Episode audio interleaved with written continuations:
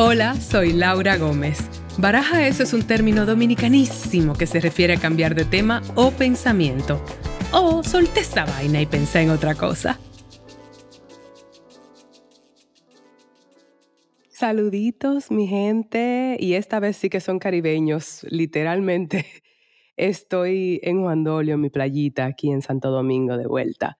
Y la verdad, qué gusto qué gusto, porque después de uno pasarse una temporadita tan activa, pensando que aunque vine de Madrid un poco sensible, ¿no? Porque los cambios, como que estaba mm, transicionando a, la calma que Santo Domingo suele darme, la verdad es que cae muy bien en estos días que he estado ya adaptándome y como también descansando un poquillo. Reconozco que era justo y necesario.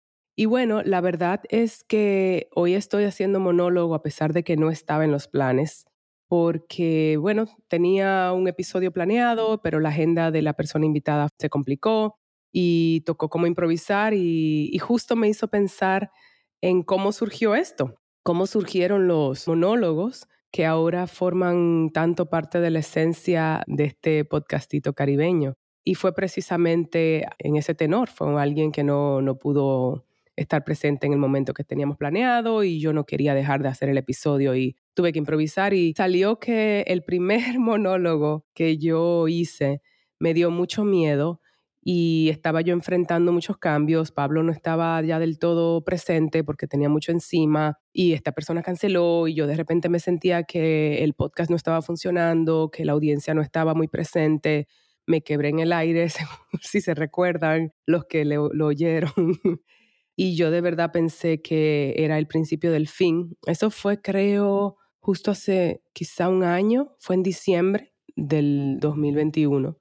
Y eso me ha llevado a, un lugar precisamente de lo que quiero hablar en este episodio, un lugar de reflexión sobre los cambios, la mm, evolución y qué pasa cuando no estamos donde creemos que debemos estar o queremos y eso funciona en nuestro beneficio, porque es algo que me ha estado sucediendo en estos últimos dos años y justo pensando en la creación de Baraja Eso, cómo surgió de un espacio de mm, crisis, carencia, si se quiere, cuando perdí una serie de Netflix y es cierto que hasta el sol de hoy pienso, hubiera sido chévere tener ese trabajo, pero no sé si hubiera surgido este espacio de ese modo y este proyecto ha terminado siendo tan importante para mí, tan introspectivo y, casi que un lugar necesario para sobrevivir muchas otras cosas de los altibajos de mi oficio. Entonces, vengo pensando mucho, mucho,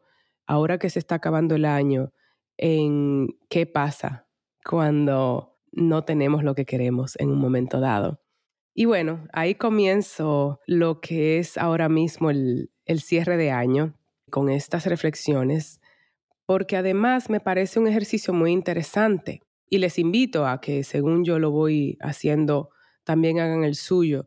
A veces a mí como actriz me piden, por ejemplo, que le, a la gente, o sea, no sé, para cualquier actividad o lo que sea, si nos pueden pasar tu biografía, por favor, la vayo, le dicen para tal y tal cosa y a veces no está, no la tengo actualizada y tengo que ir rápidamente y hacer un listado de las cosas que he hecho en los últimos meses o quizá en los últimos dos años. Y la verdad es que a veces como uno hace cosas en piloto automático, pues no se da cuenta de los logros que va teniendo. Y creo que en muchas ocasiones me he visto, no sé, estancada o aguada en un vaso de agua, pensando en lo que no está funcionando y cuando me hacen esa petición, reconozco como la, la evolución de mi carrera o la evolución de donde me encuentro. Y eso me parece muy interesante. No sé, como cuando a uno le piden un currículum, ¿no? Y, hay que actualizarlo y te das cuenta, wow, este año hice tal cosa, o estoy en otro departamento, o haces un recuento del progreso que has tenido. Óyeme, hasta con los hombres que estás saliendo, ¿sabes? Como que, ok, este no está disponible por tal cosa, pero ya no es narcisista. Eh, bueno, tal vez estoy hablando de mí de manera muy personal. Y pues sí, la verdad es que sí que sí estoy pensando en eso mucho según cierra el año. Yo he comenzado a, aproximarme, no sé, a estos últimos eventos de mi vida desde esa perspectiva y me ha ayudado mucho. y estoy pensando mucho en la trayectoria particularmente de este podcast, porque ahora que recientemente salió a la luz esto de los resultados de Spotify, ¿no? De cierre de año, eso cuando se metieron en nuestros teléfonos para indagar qué estamos oyendo y qué no, un poco cuestionable, pero bueno, como demostró el buen gusto que tenemos, lo estamos celebrando, lo voy a celebrar yo también, porque a raíz de eso eh, estoy haciendo el ejercicio de analizar este año entero un poco partiendo desde los cambios y el crecimiento de Baraja eso. Entonces, les cuento un poquito, porque aquí muchas de las personas que me oyen saben que yo he tenido altibajos que he compartido con ustedes y muchas luchas incluso conmigo misma de si continuaba o no o cómo le iba a seguir. Y muchas frustraciones a veces, porque uno al final cuando crea un proyecto, pues por supuesto lo que quiere es que crezca y, compartirlo, ¿no? Y no siempre sucede a un ritmo X, pero me está dando mucha agua que beber pensar en cómo este podcast es precisamente sobre procesos y levantarlo ha sido un proceso. Entonces, ok, gracias Spotify por meterte en mi teléfono a demostrarme eso, porque hemos descubierto que efectivamente hemos crecido y estamos siendo escuchados por lo menos en 40 países. No saben, no saben lo contenta que estoy de escuchar eso, porque cuando yo concebí este podcast, a pesar de que él tiene personalidad caribeña, yo siempre lo concebí como un reflejo mío, es mi hijito que viaja conmigo y que tiene mi personalidad, entonces un poco no es de un solo espacio y estos resultados me han demostrado que a pesar de lo ambicioso que parecía en ese momento, ¿no? que no fuera tan local, sino que voy a tener invitados de todas partes de Latinoamérica, de Estados Unidos que hablan español y España y cualquier sitio, porque no tienen ni siquiera, ahora no me voy a limitar, si hay alguien en Finlandia y es un finlandés que es hispanoparlante con su acento de Finlandia, lo acepto.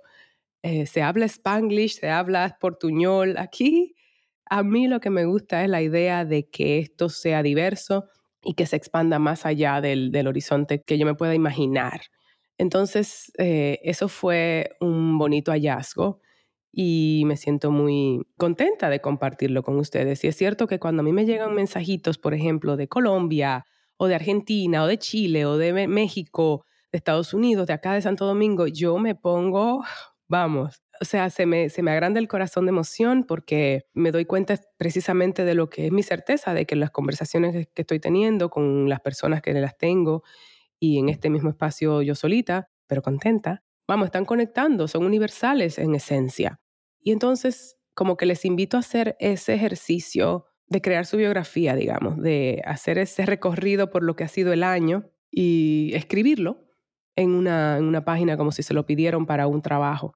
Y ahí ver, wow, cuánto he hecho en un año o cuánto me falta por hacer en este que viene. Y eso es precisamente lo que estoy haciendo ahora. Entonces, voy a ir desde el inicio de año con ese viaje a Barcelona que hice hacer una película que no era necesariamente lo que yo tenía visualizado que iba a ser el, el, inicio, porque en ese momento, acuérdense que yo también acá estoy un poco deshaciéndome de una identidad falsa, digamos, que me he creado a través de mi oficio, en cierto modo, y es que yo tenía que estar en Estados Unidos y que la siguiente fase o el siguiente paso era quizá estar en un rol en una nueva serie de televisión. La presión que yo tenía en ese momento cuando terminó Orange is the New Black era cuál es el siguiente gran rol. Y bueno, de ahí vino una gran crisis de insomnio, ¿verdad? Cuando el siguiente gran rol no vino y yo tuve que comenzar a, a dar pasos que me salían, me sacaban, perdón, un poco de la, del mapa, y me di cuenta que era claro, yo estoy rompiendo el molde en cierto sentido, porque quizá en el fondo, no quizá, lo sé, quiero crear un camino más diverso para mí que no me defina en un solo espacio. Yo no creo que yo estaba del todo consciente de cuán necesario es para mí la parte creadora fuera de la actuación. Entonces, eso de que no se haya dado en una línea recta todo lo que yo tenía ni siquiera era planeado, porque en mi, oficio no se puede planear, pero la expectativa que yo tenía, haber perdido el trabajo en esa serie, que realmente me dio muy duro en su momento. Me rompió, ¿no? Y un poco es como las rupturas de mi vida que también me rompen mucho. Pero bueno, yo tuve una ruptura muy dura en mis 30 y también fue un antes y un después. Y con lo vivido en los últimos años me doy cuenta, wow, esa persona que yo dejé detrás en esa ruptura, que era no mi pareja, sino yo, yo misma, esa identidad que yo medio maté, que quería encajar, que tal vez mm, pensaba que tenía que llevar una vida más, entre comillas, normal, más tradicional, quedó detrás y ahora está esta persona que está muy a gusto explorando diferentes geografías por temporadas y que era algo que anhelaba pero no sabía cómo hacerlo o mm, tal vez no anhelaba pero me da emoción eh, estar en diferentes espacios. Y todo eso que yo estoy haciendo ahora con tanto gusto vino de momentos en que las cosas no se me dieron como yo las tenía estipuladas o como yo creía que tenía que ser. Y por eso estoy pensando en el año en base a eso. Entonces, esa película en Barcelona fue sumamente esencial porque un poco les confieso que mi equipo en Estados Unidos no estaba muy allá con, con que yo lo hiciera porque pensaban que era un proyecto muy pequeño. En ese momento que a mí me ofrecieron ese rol, yo no tenía mucha información. Creo que yo fui la, sí, yo fui la primera persona que fue casteada, entonces no era como que, ah, tienes a estos dos actores, Alberto Aman, Bruna Cusi, bueno, tres, Ben Temple, yo no lo conocía tampoco. No, no había realmente un elenco y daba un poco de incertidumbre eso, pero a mí la idea de trabajar en un proyecto con esta temática, ya no sé si oyeron el episodio de, de Juan Sebastián Vázquez y Alejandro Rojas, que son los directores que hice en el episodio anterior, pero si no, les súper recomiendo que vayan a escucharlo porque ganamos la crítica en Tallinn. Entonces, todas esas cosas sucedieron a raíz de yo llevarme de mi instinto con ese proyecto y sobre todo, como yo le dije a mi manager, seis semanas en Barcelona nunca le hicieron daño a nadie. Entonces, yo comencé a cambiar mi chip de cómo yo iba a tomar decisiones profesionales y comenzaron a ser más en base a mi satisfacción personal que en base a cuál es la decisión que tengo que tomar para que mi carrera en Estados Unidos se vea, porque ni siquiera es que funciona así como exitosa. Entonces, romper con eso me llevó y me ha llevado este año a un lugar de mucha más plenitud para serles completamente honesta, porque de ese proyecto en Barcelona salieron amistades para mí, salió un trabajo del cual me siento muy satisfecha. La vimos en el Festival de Tallinn y bueno, Bruna Cusí y yo la estábamos viendo por primera vez junto a nuestros directores y, el editor, que hizo un trabajo exquisito, por cierto, eh, Manuel Tiziani, kudos a ti. Y la verdad es que estamos muy satisfechas, orgullosas de lo que vimos en la pantalla y siento que es precisamente el hecho de que sea una película íntima que me lleva a un rol de explorar cosas que no son los roles que me están ofreciendo en Estados Unidos, donde estaría en una serie de televisión con otro jumpsuit naranja, presa, o limpiándole la mesa a un señor americano como Mukama. y eso para mí es construir realmente la carrera que yo deseo. Por supuesto que eso de la mano de este microfonito que va conmigo en la maleta, que a mí me está terminando de resultar uno de los proyectos más interesantes porque lo estoy disfrutando un montón, porque me está sirviendo de terapia, pero además creo porque, sobre todo, lo más importante, donde siento que estoy comunicándome con una comunidad que tiene las mismas inquietudes e intereses que yo. Y me siento cuando estoy aquí hablando yo siento la energía de las personas que me están escuchando, yo siento que lo que yo estoy diciendo puede resonar con alguien y quizás incidir en su estado anímico eh, el día de hoy o esta semana, o de repente, sabes que me voy a sentar a hacer el recuento de lo que ha sido este año como Laura para ver dónde estoy y hacia dónde voy. Entonces, eso me pasó a principio de año, ¿no? Y luego vino, por supuesto, agarrar mi maleta e irme a México a hacer la siguiente película que fue La Cocina, que también he tenido notas, eh, bueno, hemos tenido comentarios de nuestro director Alonso Ruiz Palacios de que está quedando eh, exquisita, no lo dudo porque el guion es una monstruosidad. Y fueron dos proyectos tan diferentes porque Upon Entry, la película de Barcelona, era una película más pequeña, una sola locación, básicamente, cuatro actores, muy contenida, y luego La cocina de, Ruiz Palacio, es una película sumamente ambiciosa, una película coral de más de 20 actores en una cocina. Eh, era un estudio, los estudios Churubusco en México, y era, fue toda una producción de dos meses enorme. Y jamás me imaginé que yo iba a estar en una película en México protagonizada por Rooney Mara, nada más y nada menos. Y, Raúl Briones, que fue el actor principal que ahora recientemente ganó un Ariel allá por la película anterior de Ruiz Palacios, de hecho, una película de policías. Estoy haciendo cuña aquí para estas personas que ahora son mis amigos que quiero muchísimo. Y bueno, eso me trajo, me trajo una serie también de experiencias, eh, esa película en México, y de amigos que ahora atesoro de muchísimas partes, porque éramos tantos actores de tantos países, que además me doy cuenta que va muy en línea con mi búsqueda de diversidad siempre y de comunidad, porque como que se van alineando esas cosas, igual que se van alineando, por ejemplo, las mujeres que voy encontrando en mi camino de mi tribu de lobas, eso cada día es más intenso, cada día es más presente en mi vida y lo voy notando. Entonces, todo eso a partir de que las cosas no se me estaban dando como yo pensaba que quería que fueran. Entonces, luego vengo a Santo Domingo y por supuesto que me encuentro con el, vamos, con la resistencia un poco o con el obstáculo de que el podcast no está llegando a la audiencia como yo, ahí sí, eh, eh, como mi meta, porque sigue siendo, en ese sentido sigo siendo sumamente ambiciosa, no estaba creando la audiencia. Entonces digo, mi audiencia no está solo en el Caribe. Aquí hay una partecita que es la, quizá el que está buscando alternativas, pero yo no soy la norma aquí. Entonces, otra vez, en lugar de querer encajar, que es lo que a mí es una de mis luchas, ¿verdad? Si no encajas, entonces tienes que ir a, a buscar tu comunidad fuera. Y eso fue lo que sucedió con ese viaje a Madrid. Entonces me doy cuenta que de estar en Santo Domingo y que las cosas no estuvieran saliendo como yo pensaba, porque yo creía que esto iba a estallar y que, oh, iba a ser recibido de tal modo y qué bien, pues no, pues no, no, pero sí hay una pequeña comunidad aquí escuchando, entonces creo que eso lo atesoro hasta más.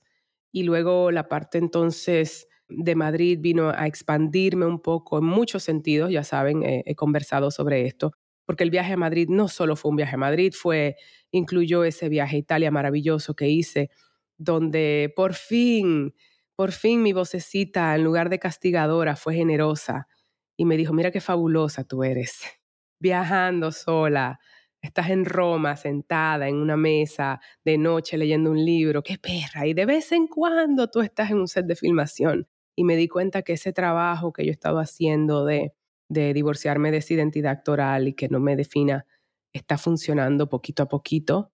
Luego eh, toda esa etapa de Madrid, ya saben, ese episodio que hice de la vulnerabilidad, lo que me sucedió, de, la, o sea, de, que en ese aspecto romántico, tener aquella conexión con una persona que, bueno, que no, no pasó a más, a pesar de que eso era otra cosa que yo hubiese querido ir a explorar, eh, señores, yo, yo me iba a montar en un avión a Chile a visitar a esta persona si me lo permitía y la verdad es que no se, no se dio, bueno, por circunstancias que no me corresponde revelar, a pesar de que estamos en términos amistosos y todo, que sí, porque creo que, que fue lo suficientemente valioso, le llama el encuentro fortuito. Pero pues eso, entonces estoy en ese lugar de confiar un poco en la vida, porque es como no se dio y todavía yo no sé del todo qué va a pasar con eso, sea en el sentido de qué me va a traer eso, qué tipo de... Ya, cuando lo pueda ver, ¿no? Porque ahora yo sé que voy hacia un camino, pero cuando lo pueda entender de por qué no, no fue más allá, de por qué, bla, bla, bla, también es un poco interesante que todas estas experiencias que yo he tenido donde las cosas no se dieron como yo quería, eh, me están dando esa confianza en creer, como que tener una especie de fe de lo que está sucediendo y simplemente enfocarme en lo que tengo y no en lo que estoy careciendo. Y además, por supuesto, de que pasé por ese momento, sí confieso que, que me, me tomó, me ha tomado un tiempecito como sacármelo del sistema y tuve una conversación reciente con una amiga que, porque le decía que no sé, todavía como que me afecta y me sentía un poco triste, así como de no haberlo podido explorar al máximo y tal, pero la verdad es que luego me calmo y digo, bueno, pero ¿y luego qué? Luego, ¿qué? Porque ahí había circunstancias que no era solamente si la persona está o no disponible, era también una cuestión geográfica, pero también si la persona no está disponible, es comenzar a trabajar también en esos músculos que yo he desarrollado de, pues estás cómoda en tu propia piel, ¿sabes? Y hay una parte ahí del ego donde yo sí creo que es positivo, que vino a decirme, loca, tú eres un mujerón. tú eres un mujerón, echa pa'lante, solvente, independiente. O sea, como que hice un recuento también de, de, las cosas que tengo como valor, valiente, lanzada. Y a pesar de que tengo que trabajar un, un poquillo en eso, porque puedo ser un todo o nada, que creo que esto, esta experiencia también matizó. este, también reconozco que es interesante también darse su valor y saber, pues la persona que, que llegue, yo no tengo que comprar bienes raíces en su corazón, digamos, no, no, puedo, no puedo suplicar que se me abra espacio porque siento que, que tengo mucho que dar y tiene que fluir. Entonces también estoy como confiando en la vida a que eso llegue solo, ¿no? Igual que estoy confiando profesionalmente en que las decisiones que estoy tomando me están construyendo una carrera más interesante quizá que, entre comillas, exitosa en Estados Unidos. Entonces, respetando como que cada quien tiene lo suyo. Hay gente que disfruta ser, o sea, si mi meta fuera ser un regular en una serie de televisión, yo estoy segura que yo no estuviera aquí, estuviera en Estados Unidos, me estuviera yendo a Los Ángeles, esa fuera mi prioridad. Y me doy cuenta pues que no, no es mi prioridad. Y ahora mismo más bien, estoy explorando la idea de estar temporadas en Madrid, pues porque, porque quiero ver qué pasa en ese terreno. Miren lo que pasó con Corina y el Rey, ese podcast que salió siendo número uno en España, narrado por una dominicana. Entonces, un poco confiando en, tú has creado un camino de diversidad, sigue confiando en lo que, en lo que has cosechado. Y pensando en el rechazo, tanto el profesional, el personal, qué sé yo, cuando no se da algo, como algo quizá positivo, Quizás porque yo como actriz tengo músculos desarrollados en ese sentido, mmm, de que el rechazo no, no me lo tomo personal o no me, vamos, no les miento, duele el ego, que un tipo no te elija, que una película no te elija, un director de casting, que por supuesto que te duele por un instante, eh, pero eso no define quién soy. Eh, más bien un poco, a veces me dispara el ego, como tú te lo pierdes. Más o menos así. O, o, por lo menos no tiene que ver conmigo. Esa decisión no fue mía y esta persona o este proyecto, pues no es para mí. And that's okay. Porque el que sea para mí va a ser un match. Entonces, estoy en ese lugar y se los comparto porque, o sea, lo, lo estoy usando como referente del año, del año que he tenido, que es muy diferente al año anterior. Sabes, el 2020 fue un año terrible para todo el mundo, de una manera u otra. Para algunos más, por supuesto, algunos estaban pasando por crisis horribles. Para mí fue un cambio de geografía. Yo realmente me mudé a Santo Domingo sin saber qué carajo yo estaba haciendo, pero algo instintivo me decía aquí era donde yo tenía que estar. Y siempre digo que para el que lo quiso elegir como un año de transformación, pues lo es y lo fue y lo sigue siendo. Entonces, yo estoy confiada en que estas reflexiones no son solamente de, no sé, de analizar progreso, sino de analizar dónde estaba yo antes. Estaba pensando, por ejemplo, en cuanto al progreso no solamente de este año, sino de los últimos 10 años, que hace 10 años yo probablemente, si una persona no, no estaba emocionalmente disponible y hasta si me lo confesaba, yo hubiera hecho el pulso. O en esos tiempos cuando yo tuve, yo he tenido muchas rupturas transformadoras, así que, pero hay dos esenciales en mis 20 y en mis 30, que después de esas etapas yo aceptaba eh, migajas a veces de personas que llegaban a mi vida después en esos espacios vulnerables. Y eso ya no sucede. Y yo creo que también es como redefiniendo la vulnerabilidad una amiga me, me, dijo recientemente que a mí me cuesta estar vulnerable. Eso cuando le contaba que estaba un poco triste, que no se dio aquello y, que me sentía mal de sentirme así. Ella me dijo, ¿a ti te cuesta estar vulnerable? Y yo le decía, ah, a mí. de hecho, sí, pero tuve una, una sesión de terapia muy buena donde mi terapeuta me dijo, pero podemos reflexionar en el progreso también de tu aceptación de tu vulnerabilidad, que aunque todavía te remueve, porque es verdad, porque yo creo que es que yo siento las cosas tan profundamente, me, sacuden tanto que les tengo miedo a sentirlas, pero llega un momento en que yo me las permito sentir y aunque me, me causen angustia y, como ha sido un proceso incluso hasta reconocerlo, reconocer que la vulnerabilidad me, me asusta es un progreso, porque, porque es el, inicio de, permitirme sentir cosas. Y estoy agradecida por el proceso, como estoy agradecida por este proyecto, que ha sido todo un reto para mí levantar y me doy cuenta que la misma existencia de Baraja Eso revela, en cierto modo, de lo que trata, ¿no? Trata de procesos, procesos de vida de personas con las que yo converso o mi propio proceso de vida compartido aquí con ustedes. Y mm, me da mucha satisfacción. Entonces, pues eso, este monólogo de hoy fue un poco al vapor. no pensaba yo que iba a ser más este año, pero pues dije, ¿por qué no? A ver si comparto con ustedes. No sé, a veces a, veces a mí me resulta interesante eh, hacerlo. Tengo una nota aquí, estoy cogiendo una hojita si suena. Hay dos podcasts en particular, aunque son en inglés, que les quiero compartir porque están siendo parte ahora de mi proceso.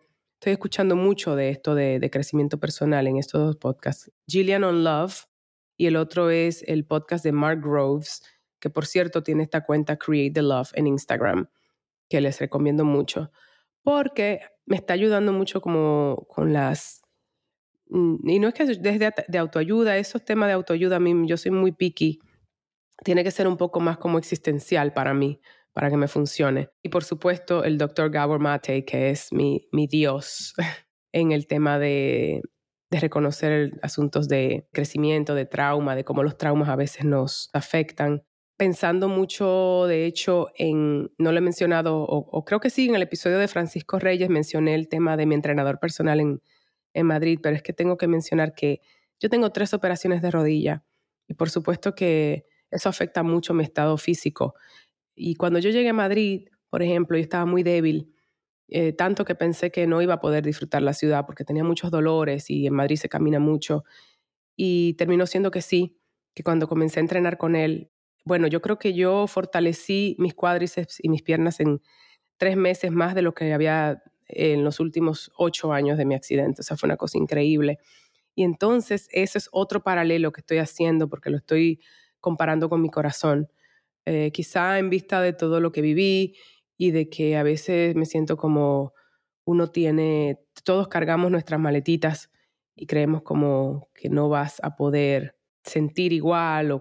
y yo tenía mucho tiempo sola y terminó siendo que sentí, sentí un montón de vainas y, es diferente, es diferente porque luego ahora viene con información y quizá con cierta cautela, porque igual que me ejercito, diferente, porque tengo tres operaciones de rodilla, no tengo cartílago, pero también cuando eso fortalece, viene también de un lugar, es muy interesante, no sé, sentir, querer, vivir desde ese lugar como con cicatrices en el corazón. Quiere decir que has vivido, y me, me, siento muy bien de que sigo viviendo, de que no, no tengo miedo.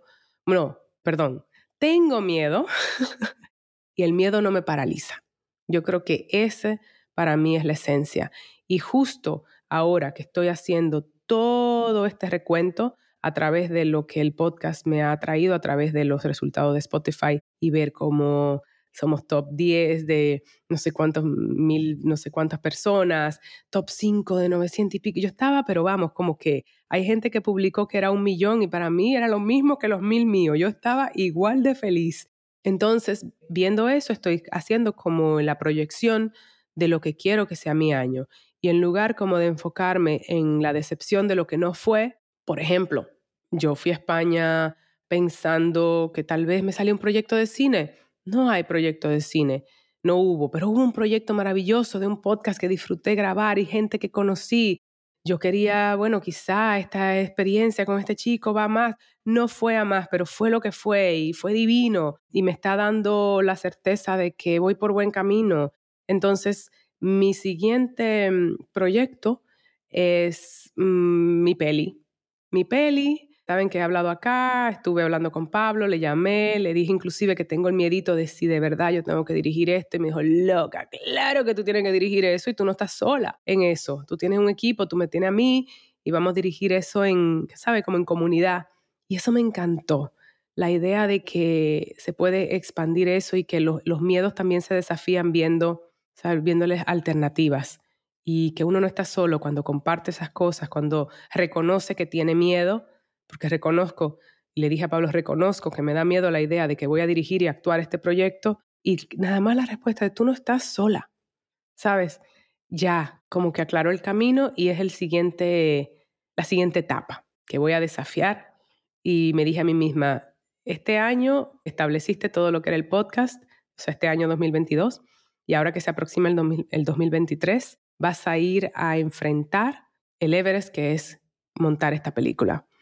Porque ya está lista, por lo menos el guion ya está bien cocinadito y siento que ahora es cuestión de ir a enfrentarlo, a tomar el toro por los cuernos. Así que estoy haciendo, diciendo esto públicamente como para yo misma hacerme responsable de mis palabras, para que esté ahí en la estratosfera sonando mi voz en ese sentido y no me quede excusa. Porque yo creo que a veces muchas cosas que empujamos y no hacemos es porque al final del día tenemos mieditos de enfrentar. Pero ir a hacerlo también nos lleva a un camino de mucha satisfacción. Y creo que todo lo que no he conseguido cuando quise, también me está preparando para ese camino que es crear lo mío propio, que al final, para mí, por lo menos, es muy importante. Así que con esos, esas reflexiones les dejo. Recuerden que eso de ser auténtico y de, y de vivir tu vida a tu manera eh, no es fácil, cuesta y por eso no se hace mucho, porque uno vive como en el piloto automático, pero si algo no les está funcionando o si están estancados, si tienen miedo, entonces yo espero que, no sé, que este episodio les inspire a, a por lo menos comenzar a escribirlo. Yo estoy, por cierto, llevando mucho mi diario. Eh, a mí me ayuda mucho porque es como que yo me purgo ahí, yo saco todo, sobre todo cuando estoy teniendo resistencia a mis propias emociones. Y yo a veces les tengo resistencia porque quiero que algo que no funcione se me vaya de una vez. Y pues no es así. Yo siento mucho las cosas. Y así que se quedan ahí hasta que, bueno, cuando se van, se van. Eso sí pues porque las procesé tanto. Así que les invito a eso, tomen un diario, sobre todo tomen un diario de agradecimiento, que fue, bien saben, parte de mi proceso de sanación del insomnio. Y es verdad que el cerebro es maleable y recibe esas informaciones positivas de lo que ha funcionado como, oh, ok, pues voy por ahí, porque si no cree que, que queremos ir por el otro camino. Eso fue una de las cosas que yo aprendí que son muy importantes en esto. Les invito a hacerlo, les invito a hacer esa biografía, iniciar el año con o terminar el año creando ese mapa de lo que ha sido estos últimos 12 meses para ustedes y ver dónde estamos. Y si están en un mal lugar, que sepan que eso puede ser positivo. Puede ser que estamos donde estamos porque ahí tenemos que estar. Esa es la realidad. Y la definición que le demos depende de nosotros, porque lo bueno y lo malo realmente, realmente no existe. Existe lo que está sucediendo y nosotros le damos esa asignación de positivo o negativo. Pero lo cierto es que un rechazo, no le dieron el trabajo que usted quería, lo dejó su novio, lo su novia, eh, alguien que a usted le gustaba no, no le paró bola, eso puede ser un gran regalo. Y que ahora se siente negativo, sí, pues hay que darle la vuelta. Yo cuando escribo mejor es cuando estoy triste. Así que les puedo decir que he escrito mucho.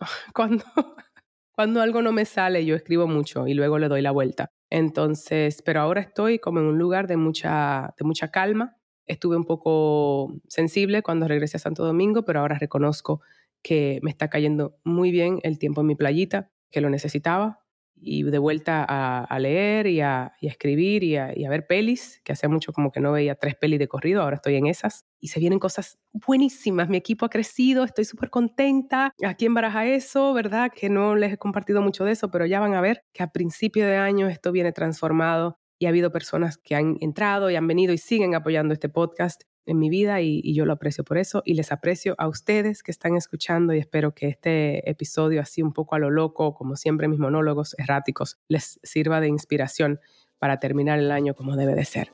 Lo bueno y lo malo no existe, solo existe lo que es. Así que denle para allá, piensen en sus logros y terminen el año en una buena nota.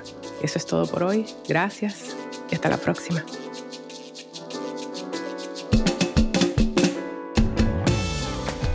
Baraja Eso ha sido creado y coproducido por mí, Laura Gómez, junto a mi tribu caribeña de Yuca Lab.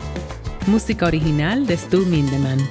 Síguenos en nuestras redes sociales, arroba Baraja Eso Podcast y arroba ms Laura Gómez.